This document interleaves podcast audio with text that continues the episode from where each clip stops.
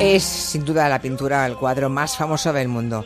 Es la- el más visitado, el más interpretado, me refiero a la Gioconda o a la Mona Lisa de- del gran Leonardo da Vinci. Es la estrella de la sala más visitada también del museo al que acude más gente, el Museo del Louvre. Casi 10 millones de personas van cada año al Louvre y de esos 10 millones, pues seis y medio cada año, cada año pasan, bueno, o lo intentan, no siempre es fácil, por delante de la Gioconda.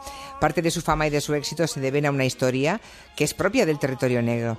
Y hoy nos atraen, va a ser un, un territorio vintage muy interesante, Luis Rendueles y Manu Marlasca. Buenas tardes. Hola. Hola, buenas tardes. Qué bien, nos lleváis al París y al verano de 1911.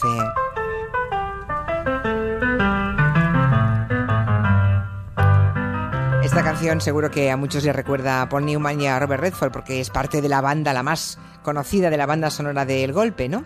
Pero esta canción fue escrita por un, por un compositor negro que se llamaba Scott Joplin precisamente a principios del siglo XX. Eso es, fue un tipo de mucho talento. Scott Joplin fue un pionero, además, un, un hombre extraordinario cuya vida daría para, para algún territorio que otro. Fue compositor de muchas melodías de lo que entonces se llamaba ragtime, Sí. un estilo precursor del jazz. Y en el año 1911, en el año al que vamos hoy, esta canción, que nosotros también conocemos por la periódica, era famosísima en Estados Unidos. Aquel año, 1911, se iba a cometer el robo más audaz de una obra de arte. El 22 de agosto, que era martes, cuando el museo abrió sus puertas, porque en aquellos años, ahora el Louvre cierra los martes, pero en aquellos años cerraba los lunes, cuando ese martes abrió sus puertas, el cuadro de Leonardo da Vinci ya no estaba en su cuadro. Bueno, imagínense lo que se desataría, ¿no? La enorme alarma, porque el cuadro ya era en 1911 muy conocido, la Gioconda. Sí, pero mira, aquella mañana llegó al Louvre temprano un pintor llamado Luis Berut que estaba dibujando una obra que después llamaría Mona Lisa en el Louvre. Él fue el primero, lógicamente, en darse cuenta de que el cuadro no estaba allí, porque en aquellos años, y esto puede sorprender, era muy frecuente que se descolgasen cuadros, que se llevasen a talleres para hacerles fotos o para, o para que acudieran a los sanadores, que los, re- los restauradores, digamos, ¿no? Y luego llevarlos a su lugar de vuelta.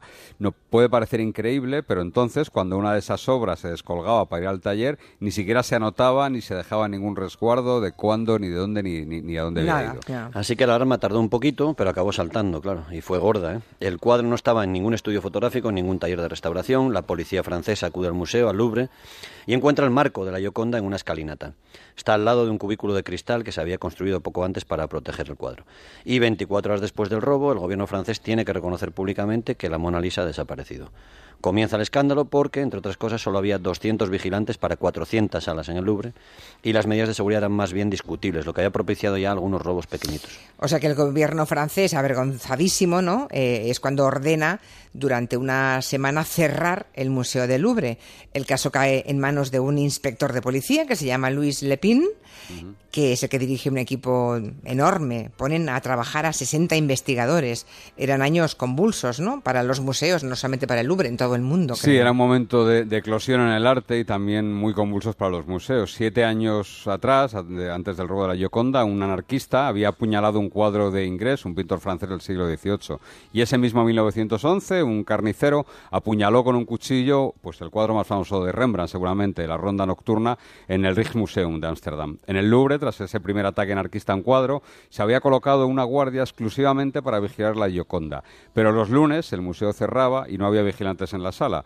Así que la policía de París empezó investigando entre personas que habían enviado cartas de amor, incluso pornográficas, a la propia Gioconda. ¿eh? También investigó a círculos anarquistas y ambientes artísticos. ¿Y en ambientes artísticos por qué? ¿Qué, qué- qué creía la policía El francesa? inspector Lepin tenía dos datos para empezar a buscar el cuadro. Uno, que los movimientos artísticos de vanguardia de principios de siglo habían propuesto abiertamente explotar todos los museos, destruirlos Madre y mía. empezar el arte desde cero. Todo el asunto del manifiesto futurista de Marinetti y de otros artistas, de esto hablará mucho mejor Adrián Sens que nosotros. Sí, olvídense, eso se lo sabe todo esto. Algunos seguidores vanguardistas de, ese- de esos años 1910 y siguientes habían protagonizado algunos ataques o lo que ahora llamaríamos performance contra obras de arte clásicas, ¿no? Y además la policía había detenido tiempo atrás a un joven belga que trabajaba para un poeta, para Apollinaire, que había robado unas piezas, unas pequeñas esculturas iberas del, del Museo del Louvre. Y se produce entonces nada menos que la detención de Apollinaire como sospechoso del robo de la Gioconda. Y la policía francesa también llama a declarar nada menos que a Pablo Picasso. Fíjense, ¿eh? Y hacen un careo entre Apollinaire y Pablo Picasso. Sí, pues el, joven belga Gary confesó que había entregado las piezas a Poliner y este aseguró que dos de ellas acabaron en manos de Picasso, que las habría utilizado esas piezas para pintar como modelos de su cuadro las señoritas de Aviñón. Apollinaire fue encarcelado y Picasso le llamaron a declarar. La policía francesa hizo que mantuvieran un careo y Picasso no fue muy heroico precisamente, no tuvo un comportamiento ejemplar y choteó, derrotó a su amigo, entonces parte de su propia pandilla. De la Gioconda ninguno de los dos sabía nada y ambos quedaron completamente fuera de sospecha, ya fuera del foco policial. Aunque España, eso sí, volvió a aparecer en las investigaciones que no vale más que un Ese 1911, en el que estamos en España, fue un año muy convulso por la, por la guerra de África, ¿eh? como se le llamaba. Eh, gobierna don José Canalejas, que luego sería asesinado por anarquistas y triunfa en aquel momento la gran Raquel Meyer que estamos escuchando con la violetera. Sí, años muy complicados. ¿eh? Dos años atrás había ocurrido la Semana Trágica de Barcelona. Había grandes huelgas generales contra el gobierno en España, contra la guerra en Marruecos, donde morían solo los jóvenes pobres españoles. Los pobres solos, sí. Sí, porque los que tenían algo de dinero pagaban, era legal, era, estaba admitido así, se libraban de ir a la guerra. En esos años, un militar llamado entonces Francisco Franco es trasladado a África y comienza un acceso vertiginoso que sabemos todos cómo terminó. Y el caso es que dos personas, volviendo a la Yoconda, son detenidas en Endaya, en la frontera española con Francia, y se les acusa de haber robado la Yoconda. Lo cierto es que llevaban en sus manos una copia, no el original. El robo había saltado a la prensa de todo el mundo, a los periódicos de todo el mundo, y en España fueron sobre todo dos periódicos que hoy continúan existiendo, afortunadamente, La Vanguardia y el ABC, los que más siguieron con el tema. Se había desatado prácticamente una fiebre mediática por la Gioconda en tiempos que nada era mediático. El 29 de agosto de 1911, el día que reabrió el Louvre por primera vez sin el cuadro, batió su récord de visitantes. Iban a ver el espacio vacío que había dejado el ladrón. Los, se agolpaba la gente para ver ese espacio. En España se había creado el corsé Mona Lisa, el O de Colonia Mona Lisa y el cuadro el era ya corsé Mona Lisa. Madre mía. Un agua de Colonia con ese mismo nombre y el cuadro era ya un icono cuando alguien anunció que el ladrón se lo había llevado ni más ni menos que a León. A León, o sea que la Gioconda estaba escondida en León. Pero eso fue un bulo, ¿no? O un rumor. Sí, lo publicó la prensa española, la prensa amarilla, que no es de ahora tampoco. ¿eh? Tuvo que desmentirlo el gobierno español ante el embajador francés. ¿eh? Se montó un escándalo importante. También lo desmintió la escritora Emilia Pardo Bazán. Parece ser que unos periodistas de León le hicieron una broma a un compañero, un novato, que no contrastó el asunto y quiso hacerse famoso con esa exclusiva. Anda que no. Podría haber pasado hoy. ¿eh? sí, sí. Hubo bromistas esto, pasa, esto ahora pasa todos los días. Hubo bromistas también de mejor o peor gusto en Francia, en Alemania, en toda Europa, que dijeron haber sabido dónde estaba la Yoconda. La policía francesa analizó también una novela del año, un año antes, de 1910, en las que un escritor danés que firmaba con un seudónimo, un tal Hogan, había escrito una novela titulada Mona Lisa. Y el argumento era el robo de Mona Lisa en el Louvre. Algunos, como la propia Emilia Pardo Bazán, pensaron que el robo real era el de 1910 y había teorías de conspiración, y que ahora se había robado en 1911 una copia para despistar a la policía. La Gioconda siempre fue argumento de múltiples historias y de conspiraciones, o sea que el Código da Vinci no es una... El Código da Vinci, digamos que recoge la tradición. ¿eh? Bueno. Pasa el tiempo, pasa aquel año de 1911, el año en que se grabó por primera vez un tango, por cierto. Pasa también 1912. Imagínense, ¿eh? El cuadro no aparece. Y en el Louvre lo que hacen es sustituir el espacio vacío de, que ocupaba el cuadro de Leonardo da Vinci por una obra de Rafael. Pero supongo que siguen avanzando las investigaciones al mismo mm, tiempo. No, no mucho, no mucho avanzaron. Se especula, por ejemplo... Se lo daban por perdido ya, casi. Casi. Se especula con que el ladrón hubiera robado la Gioconda para venderlo, para pedir un rescate, pero no hay ningún movimiento en este sentido en el mercado del arte, que se pone bajo vigilancia, lógicamente. Claro, Se activan confidentes, se activan marchantes, nada, sin ningún éxito. Nadie ofrece la Gioconda a nadie en el mercado negro, ¿no? La policía tampoco ve muy clara la idea de un robo por un loco, por un perturbado que estuviese enamorado de la Gioconda, porque estaba todo demasiado organizado. Y tampoco creen que sea el ataque de un vanguardista porque esa gente, eh, los surrealistas por ejemplo, buscaban escándalo, publicidad y nadie reivindicó ese robo. La policía francesa lo que sí tenía era una prueba importante, solo una, y era que el ladrón había dejado una huella de su dedo pulgar en el cristal que protegía la Mona Lisa. Los agentes ya lo habían comparado con las huellas dactilares de todos los empleados del Louvre. Ya entonces en Francia se utilizaban las huellas dactilares.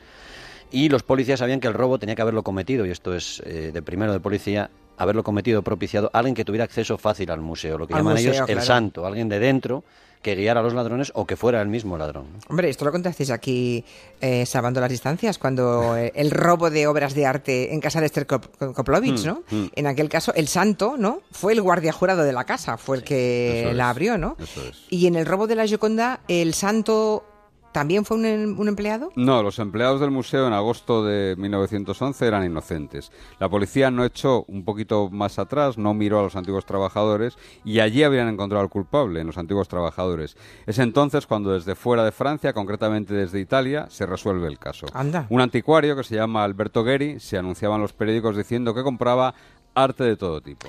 En noviembre, estamos ya en noviembre de 1913, ¿eh? lleva dos años y Dos dos, meses. años y dos meses, madre mía. La Gioconda desaparecida.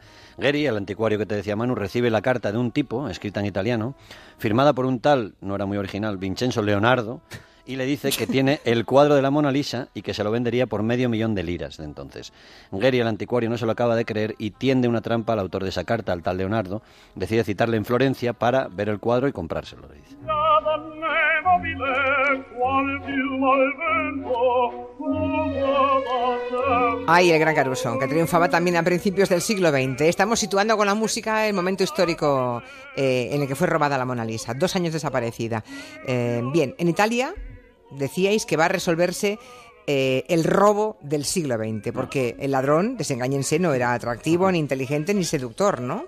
Eh, no, no, no. Escuchen cómo cae el hombre que robó la Gioconda, que parece mentira Pues que nada. acabara de esta forma, ¿eh? Este buen hombre, Vincenzo, coge un tren hacia Florencia, mete el cuadro, la Gioconda es un cuadro pequeñito, mide 77 por 53 centímetros, Que es muy pequeño, mucho más. Sí, Los que no lo han sí, visto directamente creen que es más grande, no, es no, muy es- Es pequeño. un cuadro chiquitito. Lo mete en el doble fondo de un baúl, reserva una habitación en el Hotel Trípoli, en Italia, cerca de Santa María Novela, y fue a ver al anticuario. Este le pide ver el cuadro antes de pagarle y avisa a la policía que detuvo a Vincenzo el 10 de diciembre de 1913. Vincenzo, se llamaba de verdad Vincenzo, había cambiado solo el apellido por Leonardo, se llamaba Vincenzo Perugia.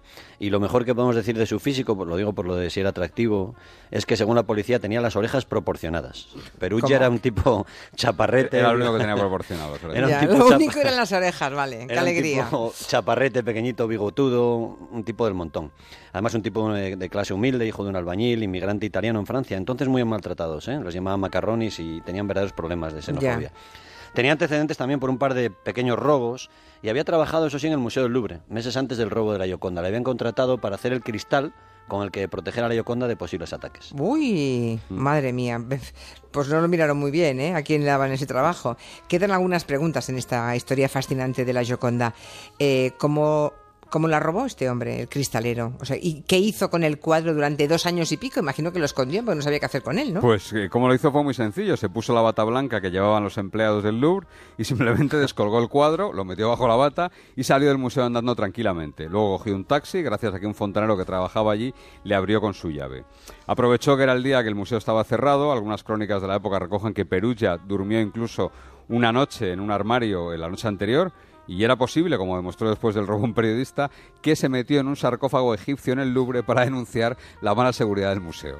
Perugia vivía en un apartamento modesto en París y allí tuvo sobre la mesa donde comía, lo contó él después, a la Mona Lisa durante más de dos años, en su mesa. Según declaró, luego solo lo quitaba de la mesa cuando comía para no mancharlo ¿no? y lo dejaba entonces qué detalle. lo dejaba entonces junto a la leña que usaba para calentarse por la Madre mía. Y otra pregunta, ¿por qué lo robó? Bueno, hay dos versiones sobre esto. Eh, la primera dice que habría sido un robo por encargo de alguien, un aristócrata, alguien muy poderoso, que pensaba colocarlo después a algún millonario. Y de hecho, un falso noble argentino estafó a algunos en la época cobrándoles algunos anticipos por la Gioconda que obvi- obviamente él no tenía. ¿eh? Ya. Y la versión oficial, la más real, fue la que dio el propio ladrón, Perugia. Él dijo que fue por la patria. Y como casi siempre que se usa este argumento como pretexto, fue por la patria, pero por- no estaba muy De- bien encaminado. A ver, un momento, como que, como que por la patria que no lo entiendo. Ver, explicaros. Sí, Perugia dijo a la policía francesa que había robado la Gioconda para devolverla al pueblo italiano. Su, Ah, acabáramos. su legítimo dueño dijo Esto hasta igual suena por ahí ahora. Su legítimo, dueño, su legítimo dueño hasta que, dijo él, Napoleón Bonaparte la robó y se la llevó a Francia. Es cierto que Napoleón llegó a llevarse la Mona Lisa del Museo del Louvre y la colocó cuatro años en su dormitorio, ¿eh? dormía todas las noches debajo de la Mona Lisa. Pero el cuadro llegó a Francia mucho antes. ¿eh? Los herederos de Leonardo da Vinci se lo vendieron al mismo rey de Francia, a Francisco I, por unas 4.000 monedas de oro. Bueno, supongo que, el, que el, este pobre diablo, el ladrón de la Gioconda, fue condenado y que entró en prisión. Eh, pasó mucho tiempo allí, no sé, ¿qué, ¿qué fue de ese Vincenzo, Vincenzo Perugia? Pues mira, hoy se ha pasado la historia como uno de los 10 ladrones más famosos del mundo. Perugia fue en efecto condenado, pero con una pena leve, la verdad. Ya entonces este tipo de robo estaba condenado con penas menores. Le cayó solo año y medio de prisión y solo cumplió siete meses y nueve días. Volvió a Italia, en Italia tragó eso de la patria, que siempre tiene muy buena prensa, se convirtió en héroe popular y aclamado y luchó por su país en la Primera Guerra Mundial. Luego se separó de su mujer y se volvió a Francia de nuevo. Y allí pasó sus últimos años de vida encargándose, regentando un taller de pintura. Mona Lisa, Mona Lisa, men have named you.